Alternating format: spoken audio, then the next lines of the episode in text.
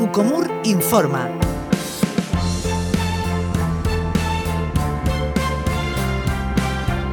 Todos los aspectos de esa economía social que revisamos eh, semanalmente en la sintonía de onda regional con la voz autorizada del presidente de Ucomur, que nos acompaña en esta mañana. Eh, don José Antonio Pedreño, un saludo, ¿qué tal?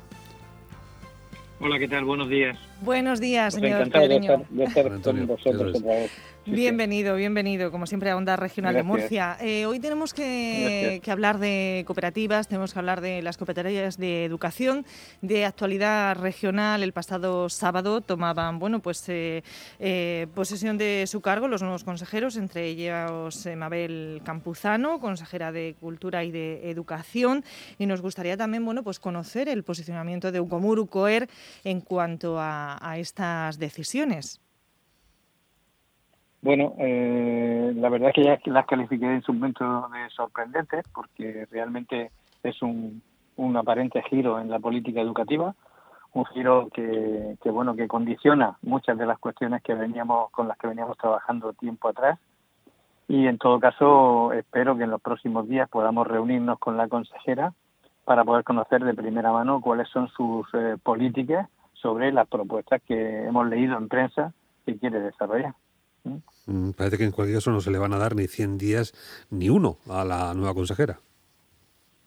No, no es el momento de dar días en el ámbito educativo. Están sin cerrar los conciertos educativos para la próxima, para el próximo curso escolar.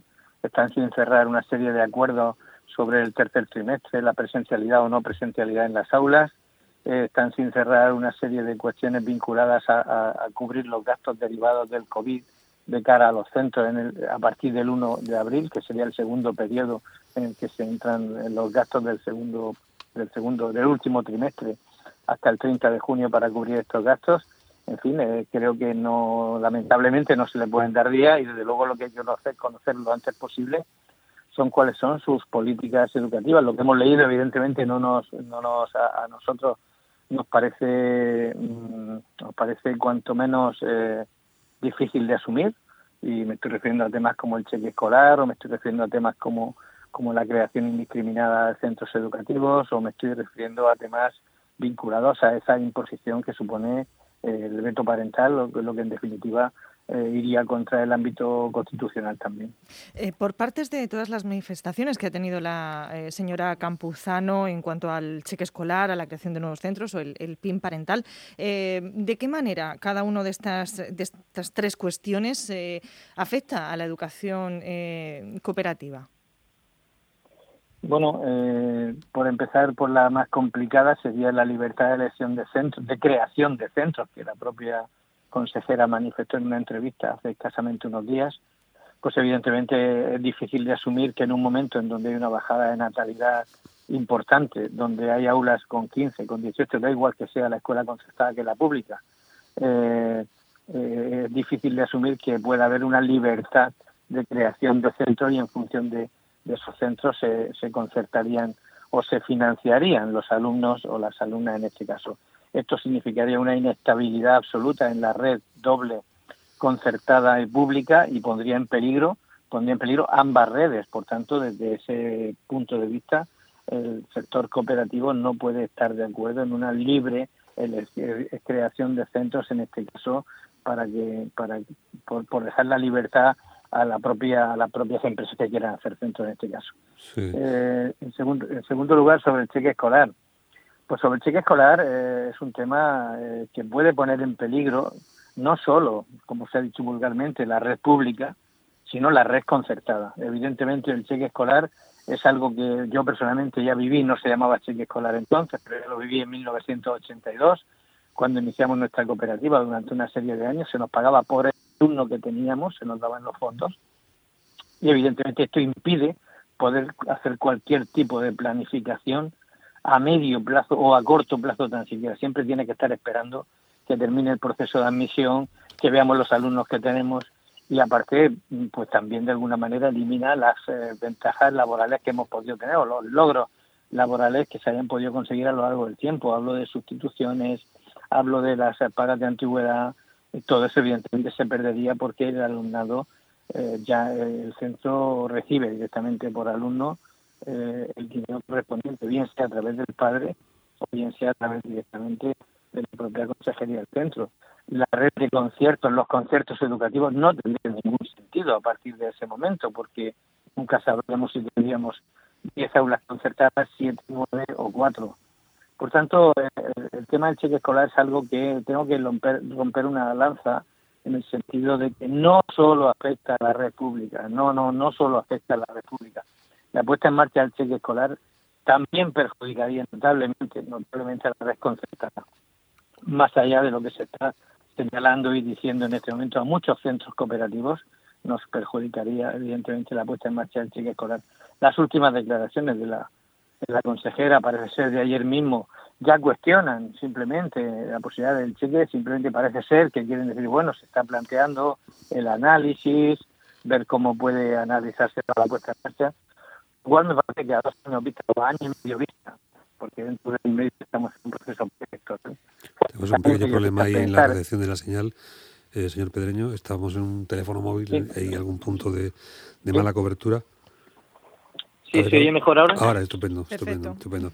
Decía que quizá haya un elemento en el que sí se puede encontrar pues cierta afinidad, eh, beneficio en este caso hacia la cooperativa de enseñanza en lo que se refiere a esa elección de centros que, que sí son muy partidarios frente a los que se oponen a la educación concertada.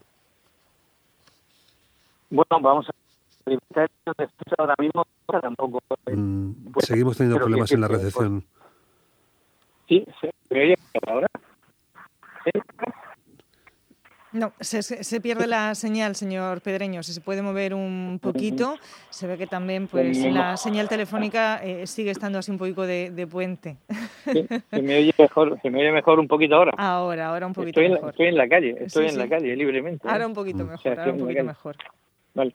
No, señalaba que realmente la libertad de elección de centro ahora mismo, tal como está el ámbito educativo, no está puesta en peligro, tal con los cambios que se han introducido últimamente. Por tanto, yo creo que eh, hay otros temas ahora mismo muy interesantes o muy necesarios en la región de Murcia, como es la lucha contra el fracaso escolar, como es la lucha contra el abandono escolar, como es eh, los problemas que se tienen que plantear ante la baja de, natalidad que se está produciendo, o como es el tema del incremento de la calidad educativa. Bueno, creo que hay una serie de temas tan interesantes o tan importantes como para intentar ponerle soluciones a este apartado y, evidentemente meternos en otros, en otros problemas, ya sean administrativos o educativos, evidentemente ahora mismo no lo vemos. Mm. Bueno, pues esas eh, cuestiones, próximas reuniones eh, que tengan ustedes, señor Pedreño, en los próximos días. Mm. Bueno, eh, esto nos obliga, nos está obligando a tener que crear una asamblea extraordinaria a la que vamos a plantear, invitar al presidente de la comunidad autónoma para que nos manifieste con su opinión eh, estos cambios cómo quedarían de cara al tema educativo y vamos a ver un poco cómo abordamos los siguientes los siguientes apartados. Realmente estamos eh, pues preocupados, esperamos hablar como he dicho antes con la consejera de educación lo antes posible para transmitirle cuáles son nuestras sensaciones y también esperamos la intervención del presidente en nuestra asamblea. Mm. Bueno, aunque ya no se apunta el señor Pereño, no existe en estos momentos necesidad de creación de nuevos eh, centros educativos en, el ámbito eh, territorial y particularmente en el relativo a las cooperativas. ¿Hay algún espacio en donde ustedes creen que sí habría posibilidad de, de acrecentar esa oferta, de crear nuevas cooperativas en el ámbito educativo? No, pero es que no, no es cuestión de crear, no es cuestión de crear nuevas nuevas cooperativas ni de crear en este caso nuevas ofertas. Simplemente ahora mismo lo que creemos es que la, natalidad no nos permite crear nuevos centros educativos sin poner en peligro algunos centros anteriores.